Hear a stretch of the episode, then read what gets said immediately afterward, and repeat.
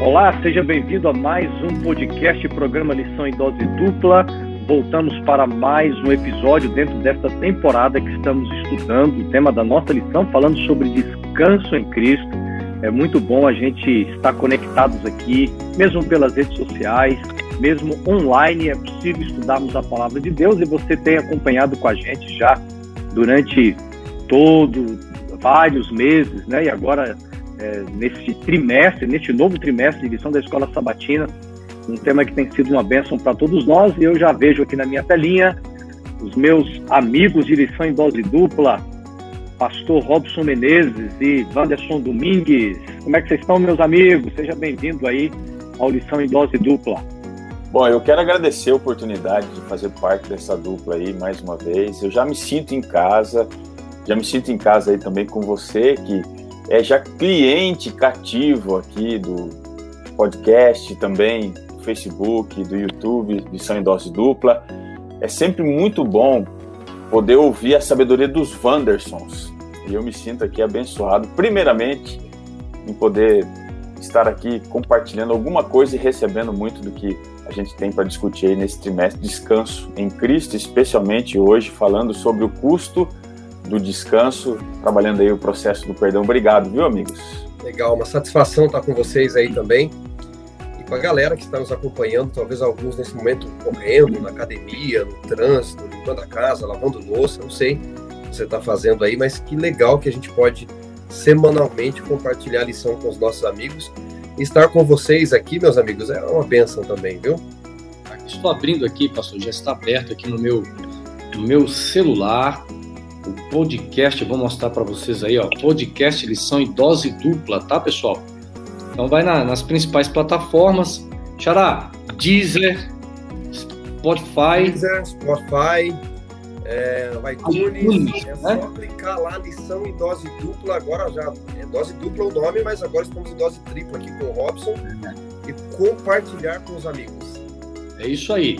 E você também você também pode assistir a partir de toda segunda-feira. Nós já colocamos no YouTube lição em dose dupla. Você vai lá, se inscreva, tá joia? Para você acompanhar, a, clica no sininho. Quando, então, quando postarmos ali o nosso bate-papo, você já vai receber também essa notificação, tá joia? E, e, gente, fiquem, fiquem atentos nas redes sociais da Paulista Sudeste, nas nossas páginas aí, porque é o seguinte, nós vamos, nós vamos de vez em quando colocar ali uma, uma divulgação aí, uma promoção de um, é, é, de um presente, né? Essa repente, camiseta aqui não vai sair, não? Vai, nós vamos colocar nas redes sociais. Então é o seguinte, se o pessoal quer ganhar uma camiseta, vai ser pelas redes sociais.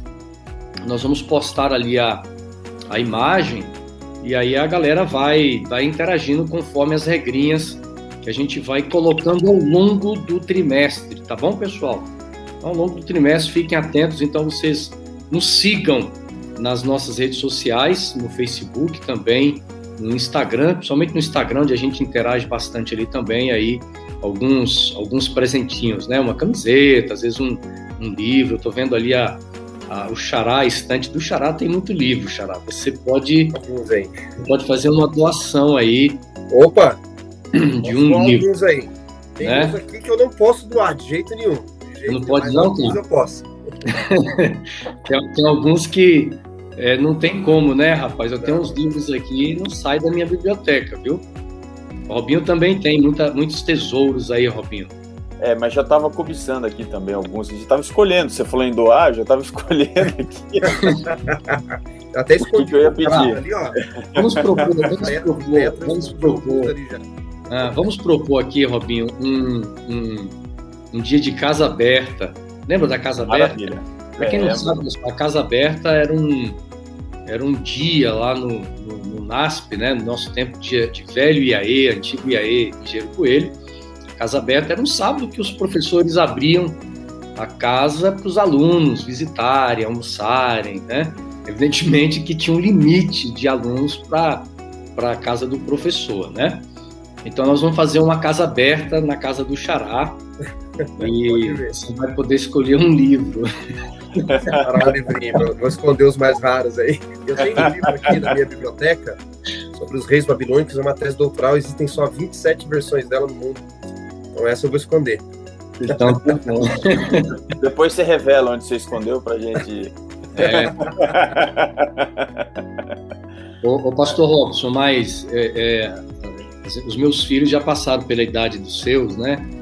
Os meus chegavam na biblioteca, ia, ia tirando os meus livros, jogando no chão, pegando uma caneta, rabiscando, tinha que ficar cuidando ali. Já está nessa fase aí ou não? Rapaz, olha, eu tô torcendo para passar essa fase, porque o negócio tá feio aqui. Cada hora você vê o livro de um jeito diferente, né? É, o livro, a mesa, a cadeira, Os as paredes. né? Os livros com dedicatórias, com, com, com, com letras estranhas, idiomas estranhos, né? É assim quase mesmo. ininteligíveis, quase é. ininteligíveis. Legal, viu, gente? É bom bater esse papo aqui, pessoal. Ó, você que assiste aqui, nós somos amigos, então a gente gosta de bater papo, conversar. Mas hoje, o, o nosso bate-papo mesmo, nossa conversa, nós vamos falar sobre um tema, um indivíduo assim que as histórias bíblicas. Eu, eu sou apaixonado por histórias bíblicas, né? E hoje nós vamos falar sobre um personagem, porque dentro, do, dentro desse tema geral sobre descanso em Cristo, compreender aquilo que Jesus oferece, né? É, perdão, graça, salvação. Eu acho que a história de hoje ela é muito é, é a nossa história. Ela conta a sua história. Ela fala realmente daquilo que somos e daquilo que Deus, a forma como Deus nos, nos vê como Deus nos considera, como Deus trata do nosso problema, trata do pecado, a forma como Deus trata do ser humano, né? Tem muita gente que desconhece a forma como Deus lida com isso, a forma como Deus nos vê, né? Às vezes, Xará, as pessoas pensam que Deus me vê como eu vejo as pessoas, né? E, e não é assim. Então, nós vamos compreender um pouco no tema da semana. Eu vou pedir já ao Xará, então, que já faça uma oração e nós vamos entrar nesse tema que vai ser uma benção. Vamos orar. Senhor Deus e Pai, mais uma vez pedimos a tua presença e sabedoria, que teu Santo Espírito nos guie para compreendermos a tua revelação, para nos mostrar a tua salvação. Pedimos uma bênção também sobre o pastor Robson, pastor Assunção e os amigos que estão nos ouvindo dos mais diversos lugares do Brasil e do mundo. Que possamos sentir a tua presença através do teu Espírito. Oramos por Jesus. Amém. Amém.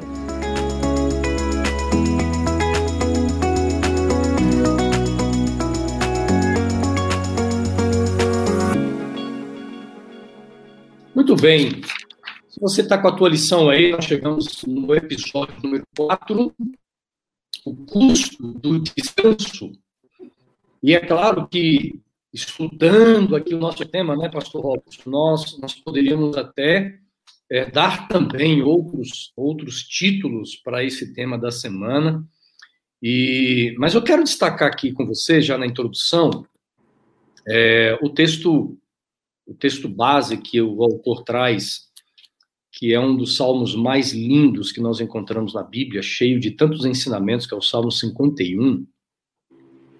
E, e, de uma forma mais específica, o versículo 10, que nós temos aqui. Salmo 51, verso 10. Diz assim: Cria em mim, ó Deus, um coração puro e renova dentro de mim um espírito inabalável. Nós vamos, no decorrer do tema, nós vamos passar, nós vamos entender um pouquinho sobre esse capítulo 51 de Salmos, né, amigos? Realmente, pastor. Eu acho que a lição desta semana quando nós olhamos a vida de Davi, né, Salmo 51, Davi escreveu depois do arrependimento, né, depois que o pecado foi revelado, inclusive, por Natan, por Deus. É, nós vamos começar a entender um pouquinho mais a sequência da lição da semana passada, onde nós falamos da natureza humana. Ao comentarmos da natureza humana, nós falamos da graça, etc., mas falamos muito sobre o pecado que nos afeta. E nós vamos ver, vimos, né? Estamos recapitulando esta semana, sobre um homem segundo o coração de Deus, chamado na Bíblia que Davi era um homem segundo o coração de Deus, o maior rei humano da história de Israel, depois do Messias tão aguardado, e que foi vencido pelo pecado e a maneira como Deus trabalhou para resgatá-lo também. Daí a importância de nós, de nós entendermos que o descanso das lutas, das batalhas deste mundo é só em Cristo, E nesse mundo é um mundo de lutas que nós vamos ter que ficar atentos, né? Diz o apóstolo, né? Aqueles que estão tá em pé, cuide para que não caia. Então, essa é a recomendação bíblica que nós vamos ver na vida de Davi para cada um de nós. Uhum. Muito bem. Pastor Robson, é, o Xará coloca aí um, uma, uma frase, Davi segundo o coração de Deus. É, eu não quero que você dê um spoiler ainda, mas nós vamos chegar lá sobre esse tema. Mas, como introdução, como é que é possível o ser humano ter, não agora de forma específica Davi ainda, mas, mas será que é possível o homem com a natureza que nós temos, a gente ter esse coração, ou sermos, né, melhor, homens, mulheres, segundo o coração de Deus, parece muito estranho, soa é, algo muito, vamos dizer assim, muito aquém, muito além, melhor, muito além daquilo que, que nós realmente podemos ser, e, e, a, e a Bíblia, Deus chama, né? É a forma como Deus olha para Davi, homem segundo o coração de Deus. Isso, isso reflete um pouquinho a, a nossa, o nosso ideal, nossa intenção de alcançar a graça. A gente pode ser tentado a imaginar que precisamos escalar alguma coisa para chegar a um nível de aceitação divina. Mas Davi ser o homem segundo o coração de Deus me ensina que não é quem eu sou ou o que eu faço, mas é quem Deus é e a minha aceitação a isso. Quando eu me rendo. Eu posso estar equivocado aqui, mas eu acho que foi Agostinho que dizia que, Senhor, dá-me a castidade, mas não agora. Eu não sei se foi exatamente ele que falou esta frase, mas ela reflete um pouco daquilo que nós sabemos que precisamos e, e, às vezes não buscamos com intensidade. Por que, que Davi era o homem segundo o coração de Deus? Não é porque ele não pecava. Ele tem diversos pecados alistados, né? Mas é, a, a virtude maior dele está em uma rápida aceitação, um rápido reconhecimento e uma prontidão de entrega. Por isso que sermos segundo o coração de Deus, isso é possível fazer, possível ser, é entender quem nós somos e aceitar prontamente é, os chamados, as advertências divinas para uma nova vida, né, na presença do Senhor. Uhum. É, o nosso guia vem trazendo exatamente a, a história, um pouco da biografia, uma parte da biografia deste homem, deste rei tão conhecido na história bíblica, é, chamado Davi, o homem é, cuja história é uma, uma, história, de certa forma, na ótica xará, na ótica humana, muito polêmica, né? Se nós tirarmos o aspecto divino da, da ação de Deus na vida de Davi, se nós tirarmos as questões espirituais da vida de Davi, é um, um indivíduo muito, muito carnal, vamos dizer assim. Né? Exato. É, é, é, até chocante, é até chocante quando nós estudamos a biografia de Davi e, pensamos assim, mas como pode um homem como Davi ter sido escolhido por Deus para ser o rei de Israel? Porque é, Samuel vai até a casa de Jessé e os, os, os filhos estão vindo, né? Gessé, na sua, na sua compreensão, vai olhando e diz assim: eu vou, eu vou chamar os, os, os melhores filhos primeiro. E Davi, coitado, fica por último, né?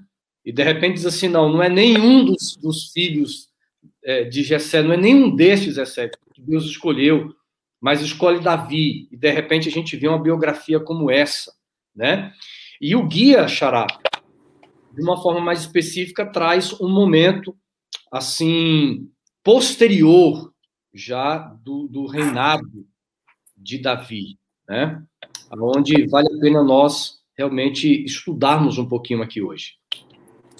É, realmente a vida de Davi é fantástica, não é a forma como Deus o escolhe. Ele era menor, humanamente falando, entre os irmãos. E Deus diz para Samuel, né, não se atende para a sua formosura, para a sua aparência, para nada disso. Eu não vejo como vê o homem. O homem vê o exterior, eu vejo o coração. E depois de um longo período de tempo, depois de Davi derrubar o gigante, que há grandes e lindas lições aí, depois dele ser perseguido por Saul, depois dele esperar muitos anos para obter o reinado, Davi finalmente ele estabelece o reinado dele, e era um dos momentos em Israel, foi um dos momentos em Israel onde Israel mais teve domínio territorial no período de Davi e Salomão, ia desde o Egito até a Mesopotâmia, desde o Mediterrâneo até o Golfo Pérsico. Davi tinha muito poder, tinha os seus valentes, mas o grande perigo da vida, né, colegas, não é só em meio às batalhas. Dizem que as águas mais calmas são as mais profundas e perigosas, não é?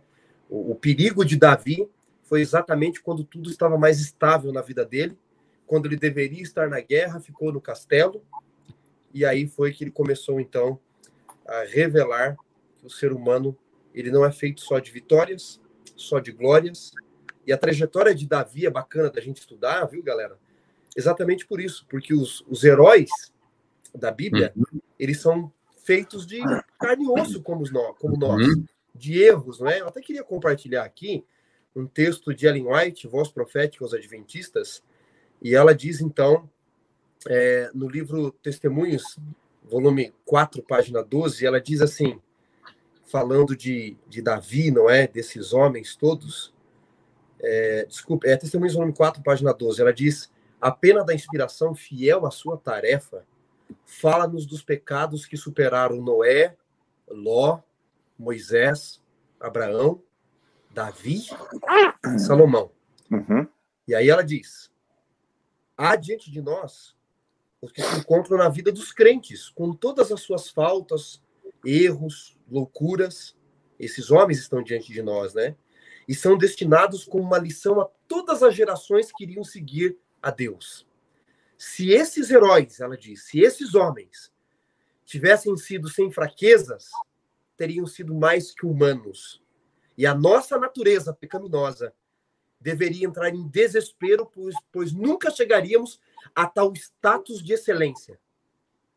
Então é por isso que a Bíblia conta a história desses homens. Deus não dourou a pílula. Eu não sei vocês, mas dos heróis aí da, da atualidade, esses heróis do mundo Marvel, DC, eu não gosto de heróis que não podem ser afetados por nada. Quanto mais humano for o herói, mais eu me atraio a ele, mais eu gosto.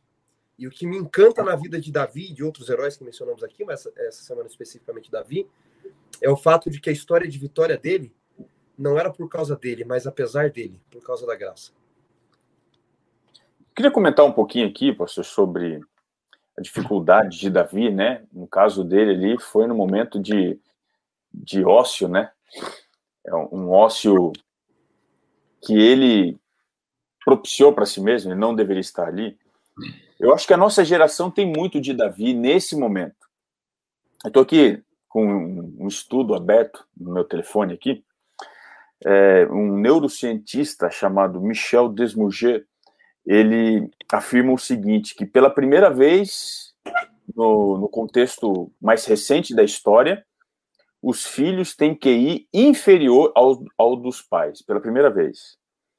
E aí ele vai dar as razões para isso. Ele escreveu um livro que tem até um título interessante, A Fábrica de Cretinos Digitais. E ele vai explicar o porquê que hoje a geração está emburrecendo. Né? Ele diz o seguinte: que eles são atordoados por entretenimento bobo. Estão viciados nas privadas de linguagem das redes sociais, incapazes de refletir sobre o mundo, mas felizes com a sua sina.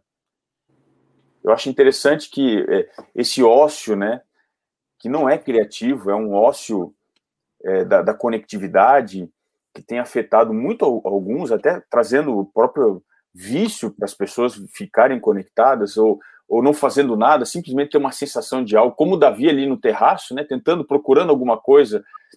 Isso daí tem sido, não só lá no passado para Davi, mas para nós hoje tem sido um problema grave, terrível.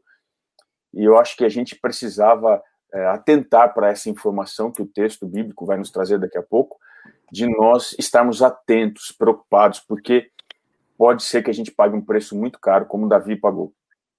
Ô, ô, ô Robinho, eu quero completar o que você está falando, é, porque o espírito de confiança e exaltação que Davi tinha nele mesmo, até pelo, é, pelo ponto que ele chega como, como rei de Israel, o auge, né? Que a, a toda a segurança que, que ele tinha, é, física, Jerusalém bem estruturada, os seus exércitos, né? Embora eles estivessem vivendo num momento de guerra, Mas Davi tinha uma confiança muito grande nas estruturas que eles haviam construído nos seus generais, nos seus exércitos e, e, e etc e tal. A gente percebe que essa, esse espírito de, de confiança nele mesmo, de exaltação própria, preparou o caminho para a sua ruína, né? E aí nós vamos nos lembrar é, exatamente é, a mesma jornada de Davi, ela não, não era uma jornada trilhada pelo homem né, a primeira vez. O homem sempre tem a tendência de trilhar esse caminho da própria exaltação, da autoconfiança. Isso vem do céu. Estudamos semana passada em Isaías capítulo 12. Lúcifer confiando em si mesmo, não, não no Deus que havia criado. Né?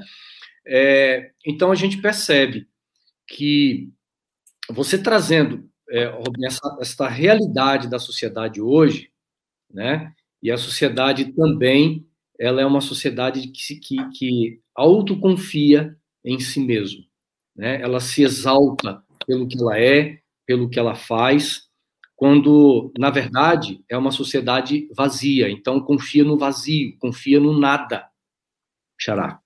Eu acho que nós fomos treinados pelo pensamento iluminista, amigos, de uma forma totalmente equivocada. É por isso que hoje a sociedade duvida de tudo que é espiritual e santo, é, o Rav Zacarias ele dizia o seguinte: né, a sociedade moderna é muito curiosa, a nova geração. Eles questionam a Bíblia, Robson e Xará, e não aceitam Jesus, as evidências arqueológicas, históricas, a crítica textual, toda a ciência que é feita em cima da Bíblia, mas não saímos de casa sem olhar o horóscopo. Essa, uhum. essa é a sociedade atual, percebem? É. É, rejeitam a religião bíblica tão contestada, porque a vontade de Deus está presente, mas adotam outros tipos de religiões orientais que você tem que passar por cima de brasas ardentes, etc. E essa é uma crítica que, enquanto cientista da religião, eu faço também. E nós temos que ser duros aqui, até no Lição em Dose Dupla. Então, a sociedade moderna, é, norteados pela visão iluminista, que teve seu lado bom, tá? não vou negar, eu estudo esses filósofos, mas que mudou a estrutura de pensamento da sociedade para chegar ao que é hoje, mudou o conceito de, de razão de vida. Arthur Schopenhauer dizia que existe um único erro inato no ser humano, e é a noção de que nós existimos para sermos felizes e realizar todos os nossos desejos. É isso que a sociedade moderna prega, não é? Carpe diem, seja feliz, aproveite, viva. Na antiguidade, é, a noção de sociedades antigas de felicidade era completamente oposta, inclusive era uma dádiva dos deuses. E eles escolhiam apenas alguns desse mundo, não é? Então eles já sabiam que viviam para lutar, para para vencer em meio às batalhas da vida. Se vocês me permitirem aqui, veja, filósofos como John Stuart Mill, é, John Luke, que trouxeram essa noção do máximo de prazer, de ganho e o mínimo de dor no mundo, não é? Mas olha só o que Jung observa. Embora eu não concorde com tudo que Jung fala, ele diz algo muito interessante. Ele diz que vivermos uma vida em busca da felicidade, não de propósito, de significado, é uma vida de doença da alma, cuja extensão e importância ainda não se começou a compreender. E uma das principais razões do mundo estar doente, ele diz, é que nós não entendemos que nós não vivemos para sermos felizes e saciar os desejos. Nós vivemos uma vida de propósito, de lutas e de batalha. Tem alguém clamando por papai aí. É. Eu, assim precisei, eu, eu, precisei até desligar aqui para não atrapalhar muito mais, mas há uma, há uma geração Isso clamando. Vai, vai virando os pequeninos, viu, pastor? É, é, é uma geração clamando por referência, né? E é. nós precisamos ter essa referência, como o pastor Vance colocou há pouco, né? Não só na busca pela felicidade, mas pelo significado. Dentro desse processo, eu acho que a lição, o guia, né? A lição em dose dupla dessa semana, o tema de hoje, ele vai ilustrar o processo de restauração que é algo essencial, porque nós todos precisamos passar por isso, assim como Davi passou, essa restauração, é, é, você tomar um novo rumo, seguir uma direção. E a história de Davi, para a gente, vai ilustrar exatamente o que nós discutimos no, no, episódio anterior, na, na, lição passada, quando falávamos da natureza corrompida e tudo mais. É, eu... Oi. É, é, antes de você é, entrar nesse ponto, desculpa, tá? Me permite aqui é, claro. Só abrindo um parêntese, é interessante porque Davi, é, quando ele é, entra numa espiral de pecado, de, de problemas, ele, ele tenta resolver o problema do pecado. Você percebe que é, o ser humano é assim, infelizmente. Desde o Éden, né? desde o Éden, ele tenta, não, desde que eu vou resolver. É, quando eu me lembro da história, por exemplo, do charado do filho pródigo, o filho pródigo, ele tenta resolver a situação quando ele diz assim: Eu voltarei para casa e direi para o meu pai: Eu não sou digno de ser chamado teu filho, eu quero ser um empregado. Só que o pai, esse não era o plano do pai. Então, o plano de Deus para restaurar é diferente. Então, você vê, aí Davi é, tenta resolver o problema, não dá certo. Ele manda Urias para casa, Urias diz assim: Eu não sou digno de ir para minha casa. Né? A arca do Senhor não tem um, um lugar ideal para habitar.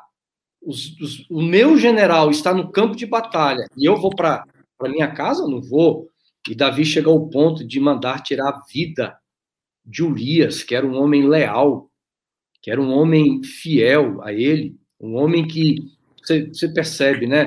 A gente, a gente, percebe aqui o contraste entre Davi e Urias. Mas aí, pastor Robson, a gente percebe que a, o grande equívoco, o grande engano é quando nós queremos resolver o problema do pecado e a gente deixa Deus de fora, né? Eu, eu, eu entendo aqui pela história de Davi que quando ele deveria agir, ele não agiu. Uhum. Aliás, posso, posso ler aqui um texto, né? Pode. Um texto, Vamos segundo, ler, né? Segundo o livro de Samuel, aqui, capítulo 11, o verso 1 e o verso 2. Uhum. Diz assim: Decorrido um ano, no tempo em que os reis costumavam sair para a guerra, enviou Davi a Joabe e seus servos com ele e a todo Israel, que destruíram os filhos de Amon e sitiaram Rabá. Porém, Davi ficou em Jerusalém. Veja, era o tempo dos reis saírem em guerra, ele fica em Jerusalém. Ele envia pessoas. Verso 2: Uma tarde, levantou-se Davi do seu leito e andava passeando no terraço da casa real. Daí viu uma mulher que estava tomando banho. Era ela muito formosa, né? Então você vê, nós temos duas coisas aqui. Primeiro, uma omissão. Então sempre a nossa ação de, de reparação ou de reparo, ela é fruto de uma omissão. A omissão dele aqui, no caso, foi que ele deveria estar num lugar diferente, deveria estar lutando em guerra, mas ele estava em casa, confortavelmente. E em vez de estar em casa fazendo algo, ele estava caçando, como a gente diz, algo para fazer, né? É, é essa, essa falta de, de propósito aqui, né? Ele estava tentando. É, é, muitas vezes como a gente entra na internet, ah, vou ver o que está acontecendo, né? Vai para cá e daqui a pouco você cai numa armadilha como essa daqui. Mente vazia então, do diabo, né? Exatamente, né? A, a omissão dele estar em guerra trouxe para ele o quê? Toda a situação de perigo, de problema. Cobiça, luxúria, o desejo.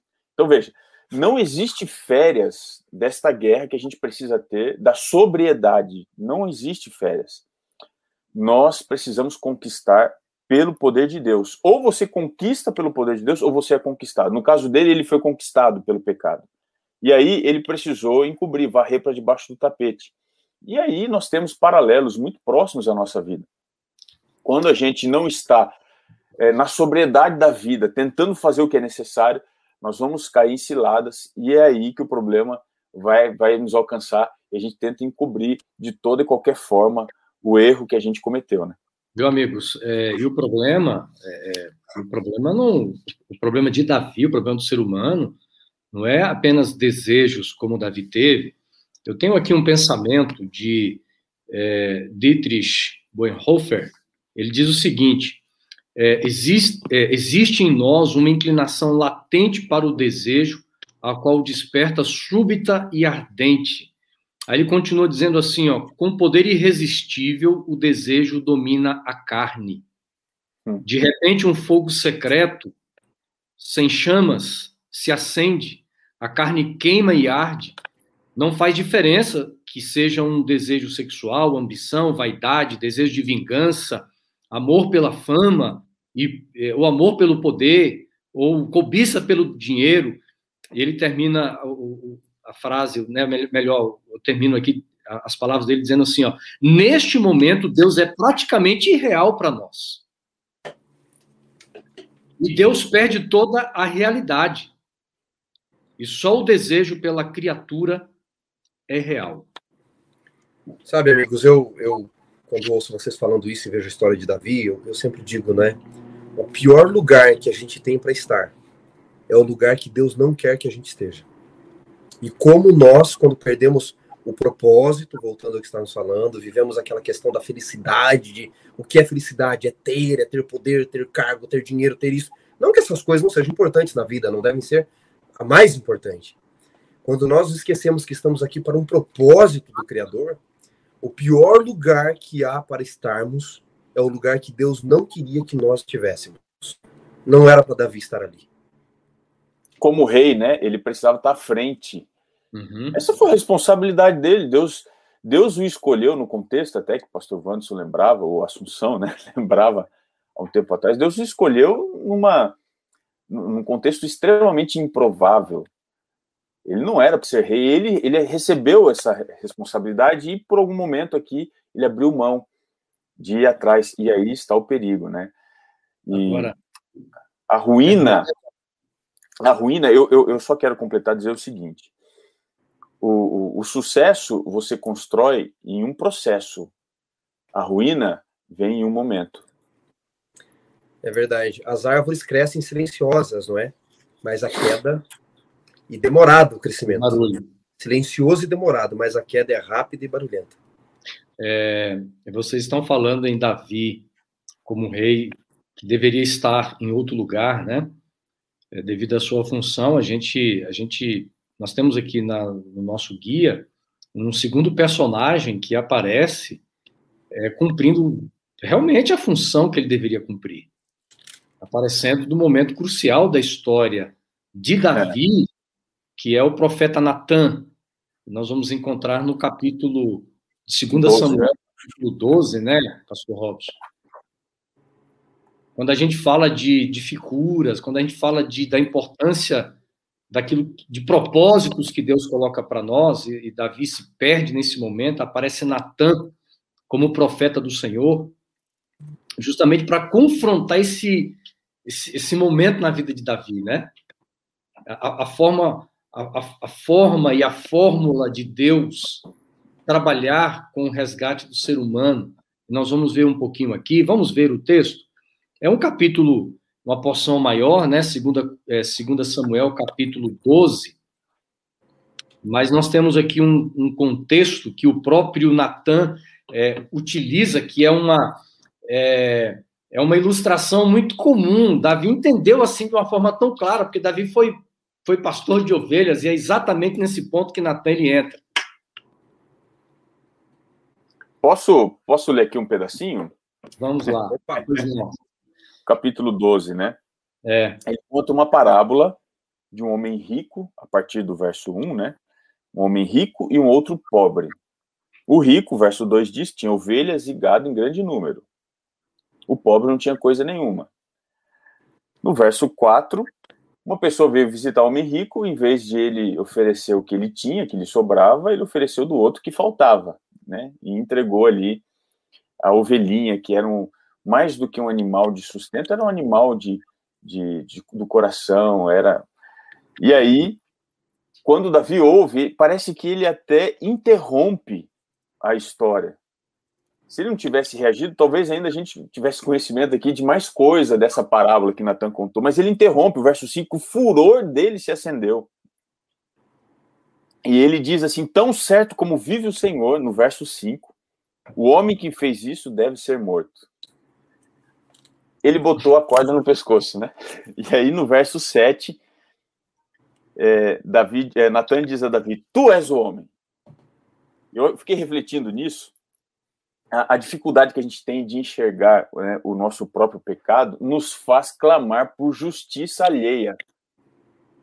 Quando a gente não confessa o que a gente faz de errado, quando não entende quem a gente é, a gente gosta de acusar os outros. E é aqui que Davi é pego pela sua própria palavra e pela sua atitude, porque foi ele que, não contente em ter tomado a mulher do seu é, do seu, do seu soldado ali, né? Ele ainda faz toda uma tentativa para encobrir a gravidez daquela mulher, não consegue, e aí ele carrega o sangue nas mãos, e agora ele clama pela morte de outro. Veja, o assassino clama pela justiça da morte de alguém, né? Para você ver como que é o pecado, ele nos faz ser incoerentes. E hoje a coisa mais comum que você vê é a incoerência naquilo que a gente fala, aquilo que a gente faz, aquilo que a gente vive, sendo mais uma vez uma ilustração de tudo que nós discutimos né, no tema passado. Uhum. É curioso que no direito, amigos, quando você comete um crime e tenta ocultar, por exemplo, o cadáver, você não é, não é sentenciado ou julgado apenas pelo crime do homicídio, mas pela ocultação do, do, cadáver, do crime que você cometeu, não é? Davi, ele vai cometendo um erro atrás do outro, não é? E essa é a história humana. Nós somos pecadores, nós erramos, e quando a gente tenta resolver sozinho, a gente estraga mais ainda, não é? Sem Deus, não há como. Amigos, é, é, agora eu queria dialogar com vocês. Eu acho que a parte mais importante, mais linda da história é restauração. A restauração começa exatamente neste capítulo aí, né? Versículo 13, né? Versículo 13, pastor Robson, diz assim: Então Davi disse a Natã: Pequei contra o Senhor. E Natã respondeu: Também o Senhor perdoou o seu pecado, e você não morrerá. Evidentemente, amigos, que é, os versos anteriores, né, versículo 10, por exemplo, versículo 11, Natan vem, vem trazendo uma revelação de Deus muito pesada contra Davi. E não só contra Davi, mas contra a casa dele. Diz assim o verso 10: Agora, pois, a espada jamais se afastará da sua casa, porque você me desprezou e tomou a mulher de Urias e tal. Verso 11: Eis que, que ferirei, é, é, eis que farei com que de sua própria casa venha o mal sobre você, né? Hum. Tomarei as suas mulheres a sua própria vista e as darei a outro homem que se deitará com elas em plena luz do dia. É muito pesado que Deus fala para Davi. que eu acho curioso aqui, Xará? Davi, veja as consequências do pecado, né? Coincidência ou não, Davi disse o homem deve pagar quatro vezes mais, né? Uhum. Davi matou Urias e morreu depois. O seu filho com Batseba. Depois morreu Aminon, que havia estuprado a irmã. Isso. Depois o próprio Absalão na revolta e por último Adonias que Salomão hum. mata. Como o pecado traz consequências. Há um texto bíblico que diz o seu pecado vai te visitar. Essa é uma realidade desse mundo. E não for a graça de Deus, o Lewis diz que os pecados nos destruiriam e se autodestruiriam. Mas uma coisa que me chama atenção na restauração, nesse processo de restauração de Davi, sabe o que é, colegas? É a história que que Natan conta, mas dentro da história tem um elemento interessante. Porque depois que ele conta a história e Davi diz a sentença do homem, no capítulo 12 ainda, que é o processo de restauração, que Davi tinha que primeiro reconhecer quem ele era para poder se arrepender. Não haveria arrependimento se não houvesse reconhecimento de que ele era um pecador, um assassino. No capítulo 12, quando Natan conta a história, ele, ele acrescenta algo sobre Davi. Ele diz assim, versículo 7. Então disse Natan a Davi: Tu és o homem. Mas ele não para aqui. Geralmente a gente para por aqui, né? E aí ele continua: Assim diz o Senhor Deus de Israel: Eu te ungi rei de Israel. Eu te livrei das mãos de Saul. Eu te dei a casa do teu Senhor, mulheres, servos. E te daria muito mais. Muito mais coisas. Por que, que depois de contar a história no processo de restauração, Natan acrescenta esse detalhe? Ele está lembrando Davi. Se eu pudesse parafrasear, né, ele estava dizendo, Davi, eu te tirei de, de trás das ovelhas de Jessé. Parece, Assunção, naquilo que você falou no início aqui da lição, que no processo de restauração a gente tem que se lembrar quem a gente é, de onde a gente veio, para onde a gente vai. Deus está dizendo, Davi, quando todo mundo via um pastorzinho, eu enxerguei um rei. E agora que todo mundo vê o rei, eu queria enxergar o pastorzinho. Uhum. A essência. Você uhum. se esqueceu de quem você é, Davi. Porque você se esqueceu quem eu sou. Você perdeu o propósito de vida. Você se esqueceu. E eu queria enxergar aquilo que eu via antes. E aí tem um texto que eu gosto muito, Isaías, eu vou ler na versão da linguagem de hoje. Isaías 51, verso 1 a última parte diz assim: Ó lasca da pedra, não te esqueças da rocha de onde foste cortado. É o que Deus está dizendo para Davi, amigos, através de Natan. Ó, você é lasquinha. Por mais poder que você tenha, né? Por mais influência, títulos que você tenha, você é a lasca da pedra, que foi cortada de uma rocha, inclusive. Eu não posso esquecer de onde eu vim. Eu sei quem eu sou, Robin. Eu sou o caipira, o filho bastardo. Eu sou o pecador. Eu sei quem eu sou. E Deus está tentando lembrar Davi, quem ele era. Quem Deus era, o que Deus havia feito. Ó lasca da pedra. Nunca te esqueças da rocha de onde foste cortado. Aí Natan chega para Davi e diz: Assim diz o Senhor: Eu te tirei, eu te fiz, eu te dei, eu te formei e faria muito mais. Você está se esquecendo de onde você veio, a quem você pertence e quem você é. Xará? Nesse... E, e, e, essa restauração que Deus quer fazer em Davi, em lembrar de quem ele era e quem Deus o tornou, é, é, uma, é uma restauração que, que excede as glórias do reino, dos reinos humanos. Deus, Deus dizendo assim, Davi, tudo bem que você ser rei de Israel é algo tão grandioso que eu fiz na tua vida, mas isso é tão pequeno, é tão medíocre perto daquilo que eu posso fazer que é, é, tornar você realmente um herdeiro das coisas eternas, porque o milagre da transformação é muito maior do que colocar alguém no trono, sentado no trono. Uma, uma vida transformada é uma ação de Deus muito maior do que Deus pegar um indivíduo, um Nabucodonosor, e colocar sentado no trono. Né? Exato. Eu queria, eu queria lembrar algumas coisas aqui, nesse contexto.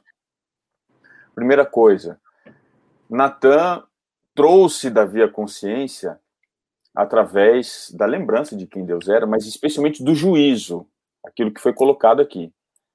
Falou assim, olha, você vai, vai pegar suas mulheres, e de fato tudo isso aconteceu, né? O juízo.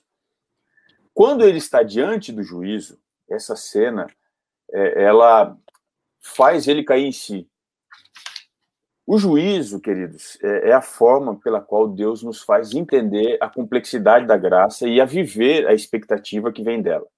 Quando a gente vai lá no Salmo 73, Asaf é a mesma coisa. Ele olhava para o perverso, o perverso prospera, ele faz isso, ele faz aquilo, até que eu entrei no teu, até vi o seu santuário e vi o destino deles. O Salmo 73 mostra isso também, essa medida. O juízo é um chamado à sobriedade, é um chamado à razão. Então a gente tem que lembrar que diante do nosso pecado, nós temos que dar conta daquilo que nós somos e do que nós fazemos. E aí, quando a gente lembra disso, eu queria colocar essa primeira coisa, a segunda coisa acontece. A gente então cai em si e entende que o pecado nada mais é do que uma ação direta contra a pessoa de Deus. Uhum. O pecado que eu pratico não é contra o Wanderson, nem contra o outro Wanderson, não é contra a pessoa que está aqui, nosso amigo, né, nosso amigo que está assistindo, não. Apesar de eu ferir alguém através do meu pecado, o meu pecado é uma ação, uma rebelião direta a Deus. É por isso que lá no Salmo 51, e eu quero ler aqui o verso 4, quando Davi... Oi. Enquanto você está abrindo o texto aí, inclusive a, a, a, no nosso guia diz assim, na página 47, todo mal que é feito Alguém se reflete em Deus.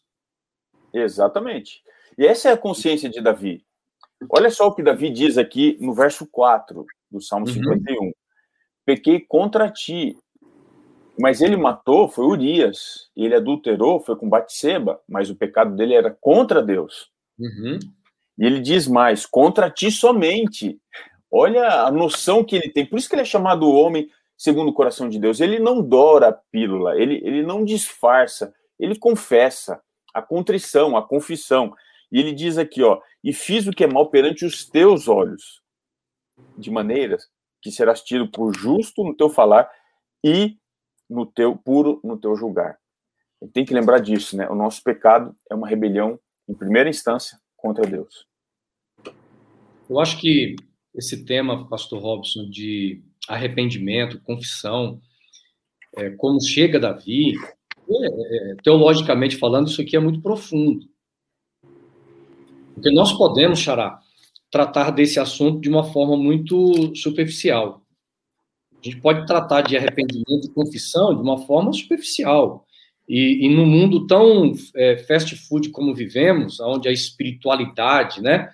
Não sei se vocês já perceberam, mas esse tema de espiritualidade parece que a gente não, não dá muita importância, porque nós achamos que entendemos de espiritualidade no sentido prático da coisa. A gente acha que o fato de ler a Bíblia ali rapidamente, assistir cultos, assistir lives, não, isso, isso é, é a minha espiritualidade. Mas quando eu olho para o verso 4, Davi chegando à seguinte conclusão: pequei contra ti, contra ti somente, revela, sabe, um, uma espiritualidade, um desenvolvimento espiritual muito grande que Davi tinha com Deus, a ponto de entender desse tema de forma profunda. Maturidade nos mostra que. Muita, muita maturidade e profundidade no que, ele, no que ele está dizendo aqui. Ele entendeu de fato o que era a graça. Veja, ele entendeu. Davi merecia morrer, vocês sabem disso. Uhum. Punição para Davi era a morte. Mas eu acredito que a maior punição para Davi foi ficar vivo. Hum. Porque ele teve que levar. Alguns pensam, ah, Deus passou o pano, né? Encobriu o pecado de Davi. A maior punição para Davi foi ficar vivo. E Davi morreu. Aquele Davi morreu de fato. Quando você lê o Salmo 51 em sua profundidade, como vocês já uhum. mencionaram, não é? Senhor, eu pequei contra ti somente, fiz o que amar aos teus olhos. Quando ele diz, Senhor, não me afaste da tua presença, não retires de mim teu Santo Espírito, Davi teve que morrer carnalmente mesmo. Tanto que depois ele passa por outras situações que ele deveria matar outras pessoas e acaba até poupando. Davi, ele morreu e a maior punição foi ele levar algumas coisas. E Davi, ao resto da vida, né? E Davi teve que entender o que era graça. Eu, e aí, posso... quando a gente fala do pecado contra Deus, a gente mostra a malignidade do pecado. Uhum. Porque não é só contra o humano, é contra o próprio Deus. E Deus morreu pelo pecado que nós cometemos contra ele, primariamente. E o pecado é tão ruim que causou a morte do próprio Deus, na pessoa do seu filho, como nós o conhecemos. E hoje a gente vê, Robson, você mencionou outro dia aí, né? A, a intenção de alguns de despecaminizar o pecado. Davi errou. Davi fez porcaria? Fez. Mas ele tentou até encobrir, porque ele sabia que a porcaria era porcaria? Tentou. Mas quando ele viu que não tinha mais jeito, Davi disse: Não, eu errei, eu pequei mesmo. Pecado é pecado. Ele não disse: Não, isso aqui não é pecado, é só. Ah, veja bem, não é bem por aí. Pecado é pecado. E pecado requer expiação. E aí ele foi o único que podia salvá-lo. Xará, desse ponto de vista aí, perdão, Robinho, desse ponto de vista, aonde você joga lá embaixo o conceito do que é pecado, eu também estou rebaixando tanto a santidade de Deus, eu torno Deus um ídolo, uhum. um pedaço de madeira, um ser insignificante, né? Exatamente. E eu queria comentar uma, uma coisa interessante sobre esse processo que a gente precisa entender, inclusive o guia toca aqui na parte de terça-feira, que é os efeitos que o pecado traz. São dois, basicamente. Primeiro, o pecado traz culpa. Isso é imediato. A culpa é uhum. é algo que vem no instante, ela, é, é, ela chega na hora, chega junto com o pecado. E quando ele confessa o pecado, esse problema ele é resolvido de maneira imediata por Deus. Tanto é que quando ele confessa, se a gente volta lá para o capítulo 12. E, é, mesmo, mesmo Robinho, mesmo às vezes não expressando diante de Natan o arrependimento, mas Deus viu o coração. Exatamente. E, e olha só, o verso, o verso 13 do 13. capítulo 12 do segundo Samuel diz assim: Então disse Davi a Natan: Pequei contra o Senhor Deus, né? Contra o Senhor. Disse Natan a Davi: Também o Senhor te perdoou o teu pecado. Então veja, Deus trata com a culpa de maneira imediata, instantânea, porque essa é a forma que a culpa se apresenta para nós. Mas a consequência ela vem dentro de uma outra realidade. A consequência ela não é imediata, ela é processual, demora. E a história traz aqui: o filho morreu e ele ficou clamando, jejuando e tudo mais. A gente leu aqui no guia de estudos. Mas o perdão, e aqui que eu acho que é sensacional, o perdão para a consequência, ele não é imediato. O perdão para a culpa, sim. O perdão para a consequência, também é como a consequência se apresenta. A consequência é um processo. O perdão também é um processo. Na história de Davi, Deus conseguiu restaurá-lo depois de tantas coisas erradas que ele viveu. Davi é um péssimo exemplo de pai. Ele é um péssimo exemplo de filho, é, de, é, de relacionamento com os filhos, me corrigindo aqui. Ele é um péssimo exemplo de espiritualidade, porque veja, ele a consequência do seu ato ela se estende ao longo da sua vida. Os seus filhos, praticamente todos, com exceção de Salomão, que também teve problema lá na frente, é, demonstram que eles tiveram dificuldade na criação com o pai. Mas, ao mesmo tempo, o perdão de Deus vai, ao longo das dificuldades que ele vai enfrentando como consequência do seu pecado, o perdão vai transformando, vai o restaurando, a ponto dele ser a luz, a lâmpada, o exemplo da vida de uhum. Cristo, a presença do Messias entre nós. O, o Xará, é, Salmo 51, os versos 7, é, 8, né, diz assim: Purifica-me. É, tanto o verso 7 como o 8, esse pedido de Davi de purificação, inclusive o verso 10 ele diz, ele pede um novo coração. É interessante porque é uma linguagem, no verso 7 aí em diante, é uma linguagem dos rituais de purificação, é, dentro do, do, contexto cerimonial de Israel, né? É, e a gente deixa passar um detalhe legal relação, aqui, né? porque nesse ritual que você mencionou, é, a, Davi diz assim, né? Purifica-me com sopo e ficarei limpo. Lava-me, não é? Uhum. E ficarei mais alvo do que a neve. Deus poderia, Davi poderia dizer, me purifica com teu sangue, não poderia? Ou com água, que era um símbolo de purificação também, né, para os judeus, o ritual da lavagem. Mas o isopo, alguns não, não devem conhecer, que estão nos vendo ou ouvindo, mas ele é uma planta utilizada no Oriente, especialmente na época para rituais, muito parecido com hortelã e tinha aromas.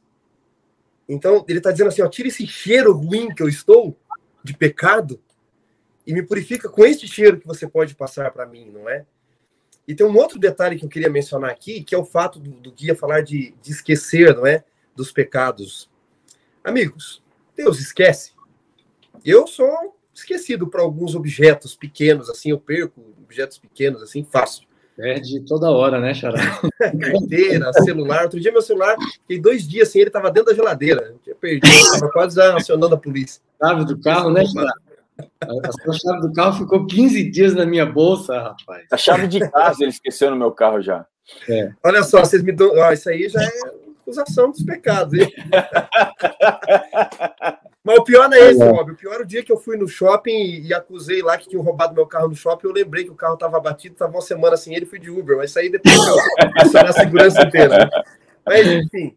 É, Deus não se esquece, Deus não tem mente imperfeita. Quando Deus diz que lançará os pecados no fundo do mar, não mais se lembrará.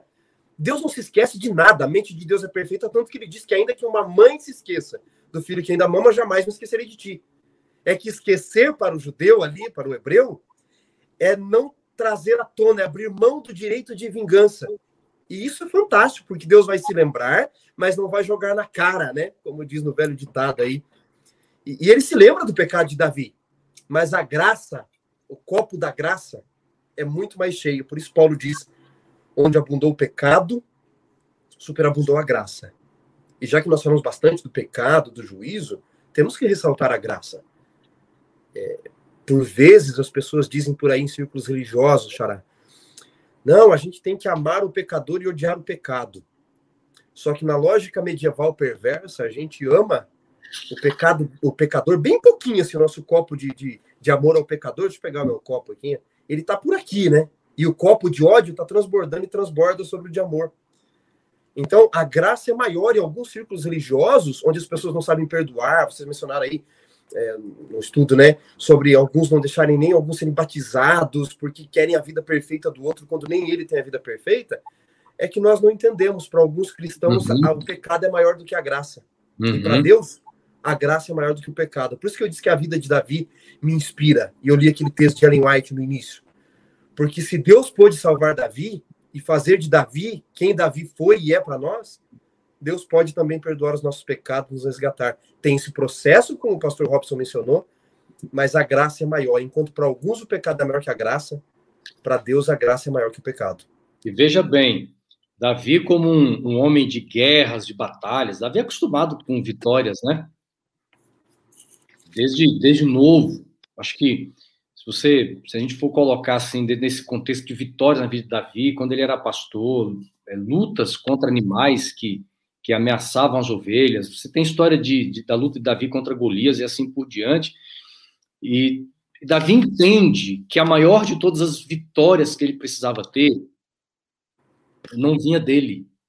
O verso 10, deixa isso muito claro, essa convicção que ele tem. Que é, do, é a vitória da alma. Uhum. Não é a vitória contra o leão ameaçador de ovelhas. Golias. Quem foi Golias? Quem? Então, assim, é claro que tudo, todo, em todo esse processo Deus estava com ele, evidentemente, mas Davi agora ele chega à seguinte conclusão: há uma vitória que precisa acontecer em minha vida que eu não, eu não consigo. E, e, e quando ele diz em, no verso 10, Salmo 51, 10, cria em mim, ó Deus, um coração puro e renova dentro de mim um espírito inabalável. Nós temos aí uma, uma expressão no hebraico, né, para criar, né, para fazer, cria. Já começa o verso 10. Eu acho fantástico aqui a, a atitude de Davi pela seguinte questão. O, o Sharai estava dizendo sobre esquecer. Davi não queria esquecer o pecado dele. Ele queria um coração novo, ele pede isso no verso 10, um coração puro, um espírito inabalável. Mas quando a gente vai para o verso 13, olha só o pedido dele. Uhum. Então eu ensinarei aos transgressores os teus caminhos e os pecadores se converterão a ti. Ele não queria esquecer o pecado dele. Ele queria usar o exemplo dele uhum. para ajudar pessoas na mesma condição a uhum. se arrependerem, a entenderem o que eles necessitavam. Então, o que eu acho interessante aqui é que ele, ele foi para o estágio além do perdão. Mais do que perdão, a gente precisa servir de inspiração. A nossa vida tem que ser assim. Com os nossos erros, as nossas falhas, aquilo que a gente cometeu de errado, ajudar aqueles que estão nesse processo de queda a se levantarem. É isso que Davi clamava a Deus. Ele falava: Senhor, me deixa ensinar. É, ele vai colocando mais coisas aqui, até que o verso 19, né, ele, ele fecha isso, dizendo que Deus iria se agradar, porque as pessoas, ao oferecerem um sacrifício, não seria qualquer sacrifício, mas seria um sacrifício genuíno de arrependimento, confissão e a contrição do espírito. E a ação divina, né? Porque esse cria, é. esse bará, criar em mim um coração, é um verbo próprio de ação divina. Quem nos dá o um novo coração é uhum. Deus, é o que o texto está dizendo. Exato. É a ação divina, a parte dele. Sem ele, nós não conseguimos. Sem ele, Davi ia sair com outras Baxebas, matar outros Urias. Se não fosse Deus, ele voltaria ao mundo de pecado de novo. Agora, nós temos vários salmos que eles são missiológicos, é, e esse verso 13 que você leu, Robinho, e eu destaco aqui também o verso 15, são salmos é, que podemos chamar de missiológicos, tem que ver com a missão. Sabe, é, nós estamos vivendo em dias que nós, como povo de Deus, precisamos entender a nossa, a nossa, qual o nosso posicionamento qual o nosso propósito de vida hoje? Que não sou eu que estabeleço, mas o próprio Deus. Então, veja, eu acho que, eu creio nisso. É, uma vida uma vida transformada, uma vida que é resgatada, transformada, ela, ela, ela é reproduzida numa vida missionária. O problema é que as pessoas não conseguem entender o que é viver uma vida missionária. Tem gente que acha que ser missionário é, ela é aquele indivíduo que dá estudo bíblico. Eu acho que apresentar a palavra está dentro do contexto, faz parte da transmissão do evangelho. Mas eu, eu nós estamos falando aqui, amigos, para várias pessoas que estão estudando a lição, que estão nos assistindo, nos acompanhando, que nunca deram um testemunho a respeito de Jesus, não conseguem entender a vida missionária. E eu vejo aqui um Davi dizendo o seguinte: eu quero ensinar o que Deus fez na minha vida. Como você falou, eu quero mostrar para as pessoas que a minha experiência foi terrível, mas que Deus restaura, que Deus continua comigo nesses momentos difíceis que a gente ainda continua passando. Olha o verso 15: Senhor, abre os meus lábios e a minha boca. Isso é missão, gente, missão. Missão não é querer sabe, brigar com as pessoas para provar que ah, você está errada porque você guarda o domingo, eu estou certo porque eu guardo o sábado. Missão, segundo o texto bíblico, é o nosso lábio sair dele o quê? Louvor, adoração. Olha aí. Louvor, adoração, né? É, engrandecimento ao nome de Deus, aproximação dos pecadores a esse, essa face maravilhosa de Deus, né? Uhum. Uhum. Exatamente. E, e, por isso que nós vamos entendendo, né, construindo um quebra-cabeça, quando a escritora Ellen White, no livro Serviço Cristão, ela diz assim, ó, é, que nós fomos escolhidos para ser, ser testemunhas, para a gente ser luz de Deus na Terra, para a gente sentir a alegria de Cristo, é sentir a alegria de Jesus. Não é para afastar as pessoas, não é para é, é, para angustiar as pessoas com um modo de viver que Deus nunca pediu. Isso não é ser missionário, mas é, é a gente ensinar daquilo que Deus fez. É para nós proclamarmos através dos lábios, da sua boca aí, meu amigo, minha amiga, sair da tua boca, vai manifestar louvor ao Senhor, as pessoas verão que grande Deus é esse que faz coisas maravilhosas na sua vida. Eu quero conhecer, eu quero saber quem é, né? Aprendemos demais com a história de Davi, né? Mas muito mais, Xará. Aprendemos demais com a história de Deus agindo na vida do homem. É, eu acredito que a história de Davi está ali, de fato, registrado não para mostrar apenas como um homem bom pode errar, um homem segundo o coração de Deus pode pecar, a história de Davi não é um registro só de como pessoas boas podem se tornar ruins. Tem uma música que está muito famosa no momento aqui no país, né, que diz assim: é, Deus me. Eu acho que a letra é mais ou menos assim, posso errar, né? Não vou cantar aqui, senão estraga a música, né? Mas Deus me, me livre ou me liberte de mim, da maldade de gente boa e da maldade, da bondade da pessoa ruim, né? As pessoas ruins têm as suas bondades e as pessoas boas têm as suas maldades também nesse mundo. Mas a história de Davi não está ali para mostrar isso.